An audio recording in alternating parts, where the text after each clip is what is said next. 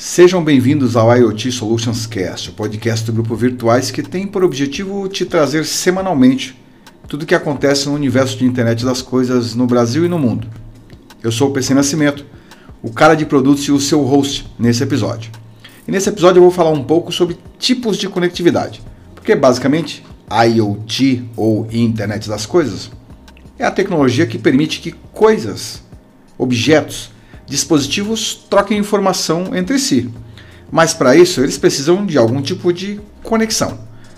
Por exemplo, quando você conecta o seu smartphone na sua Smart TV em sua casa, você está utilizando IoT. Muito provavelmente utilizando um tipo de conectividade mais utilizado no mundo, acredito, chamado Wi-Fi. Quando você faz isso, você permite que aquilo que você está vendo na tela do seu celular possa ser transmitido na tela da TV. Dependendo do fabricante da TV e do celular, você consegue até fazer o inverso. Exibir na tela do seu celular aquilo que está sendo visto na tela da TV. Outro exemplo muito comum, quando você conecta o seu smartwatch, o seu relógio inteligente no seu smartphone, que transmite informações de batimento cardíaco, número de passos que você deu, etc você também está utilizando a IoT. Mas nesse caso, utilizando uma outra tecnologia de conectividade chamada Bluetooth. Esses são exemplos muito comuns que a maioria das pessoas utiliza, mas na maioria das vezes nem sabe que é IoT. Mas eu vou focar um pouco mais nos tipos de conectividade utilizados para o mundo corporativo, no IoT empresarial. O IoT empresarial utiliza um chip é, de conectividade M2M, o que permite a conexão máquina para máquina, que é exatamente igual ao chip que você utiliza no seu celular, que utiliza as mesmas redes das mesmas operadoras que você utiliza no seu celular.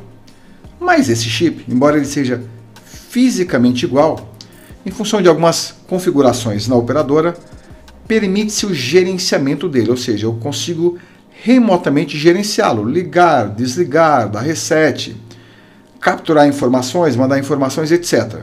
E por que é necessário esse gerenciamento? Porque esse chip é utilizado em aparelhos médicos, por exemplo, que precisam de monitoramento, que precisam mandar informação para alguém se tiver algum problema. Porque esse chip ele é utilizado, por exemplo, em estações de tratamento de água, para informar alguém se estiver ocorrendo alguma anormalidade. Esse chip é utilizado na, no transporte de cargas sensíveis para que a empresa possa monitorar onde está aquele caminhão, é, se ocorrer algum problema, etc. Que ela possa saber o que está acontecendo com aquela carga. Esses são alguns exemplos comuns. Esse chip usa as redes 2G, 3G, 4G, 5G exatamente igual ao chip do seu celular. Só que para algumas regiões ou aplicações, foi necessário se desenvolver outras, outros protocolos de comunicação em cima dessas redes, para atender regiões remotas, por exemplo. Imagina o agronegócio que tem algumas áreas remotas que não tem antena perto, que não chega o sinal do celular. Mas o proprietário precisa capturar informação do campo, do estado das sementes, sei lá, precisa capturar informação de é, é, umidade do solo, temperatura, é, sei lá, uma indústria precisa capturar a informação de temperatura de uma caldeira, então tem um sensor lá que tem que se comunicar através de alguma tecnologia para enviar informações para algum lugar e para as pessoas poderem monitorar.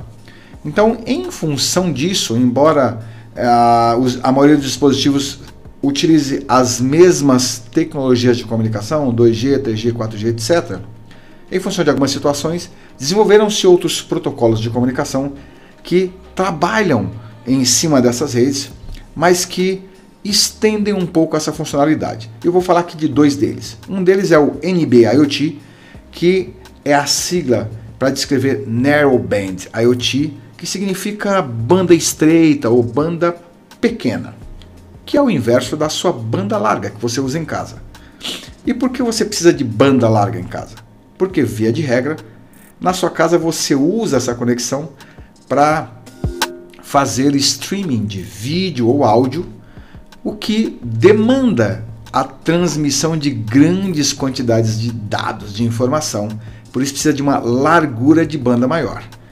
O NB-IoT, ou Narrowband, é o inverso. Ele é recomendado para aplicações que precisem transmitir pequenas quantidades de informação e uma duas vezes ao dia, por exemplo. Então, ele é mais utilizado, ele é recomendado a sua utilização para objetos ou dispositivos estáticos ou que fiquem fixos em algum lugar, não tenham necessidade de deslocamento, que precisem se comunicar com uma central, por exemplo, é enviando pequenas quantidades de informação.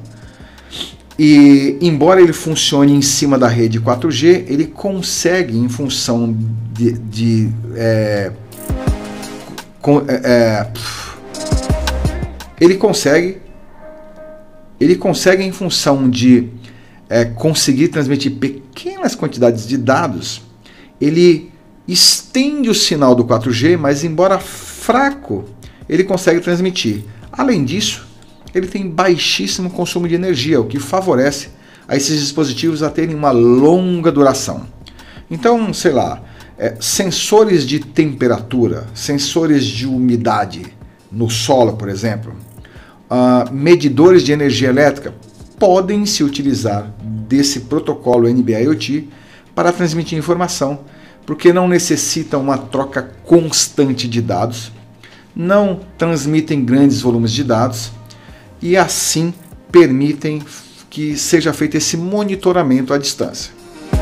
Tem uma outra tecnologia que chama-se CAT-M1, que também funciona em cima da rede 4G, mas esse já é, é um pouquinho mais uh, avançado, ou seja, ele consegue transmitir um volume maior de dados e numa velocidade maior. Ele também é mais indicado para dispositivos que necessitam de deslocamento. Então ele é, por exemplo, recomendado para utilização em rastreamento veicular. Para você é, monitorar uma, um caminhão de carga que, que está transportando alguma coisa que precisa ser acompanhada, etc., pode-se utilizar o protocolo CAT-M1 em cima da rede 4G, porque ele vai transmitir quantidades maiores de informação numa velocidade maior e ele também tem baixo consumo de energia. Então, não corre o risco do dispositivo acabar a bateria, sei lá, no meio da viagem e você não conseguir obter as informações. Então, eu falei aqui basicamente de dois diferentes protocolos de conectividade utilizados em IoT empresarial que têm diferentes recomendações de aplicação. O NB-IoT, que é o Narrowband, que é recomendado para aqueles dispositivos que precisam transmitir pequenas quantidades de dados e que requerem baixo consumo de energia e que também são estáticos ou fixos em algum lugar, não são dispositivos que se deslocam. E o CAT-M1, que já consegue transmitir volumes de dados maiores numa velocidade, num tempo de resposta muito maior e que é mais recomendado para dispositivos que necessitam de deslocamento, como rastreamento de veículos, por exemplo. Espero que você tenha gostado desse conteúdo. Te aguardo aqui no próximo episódio. Um abraço e fica com Deus.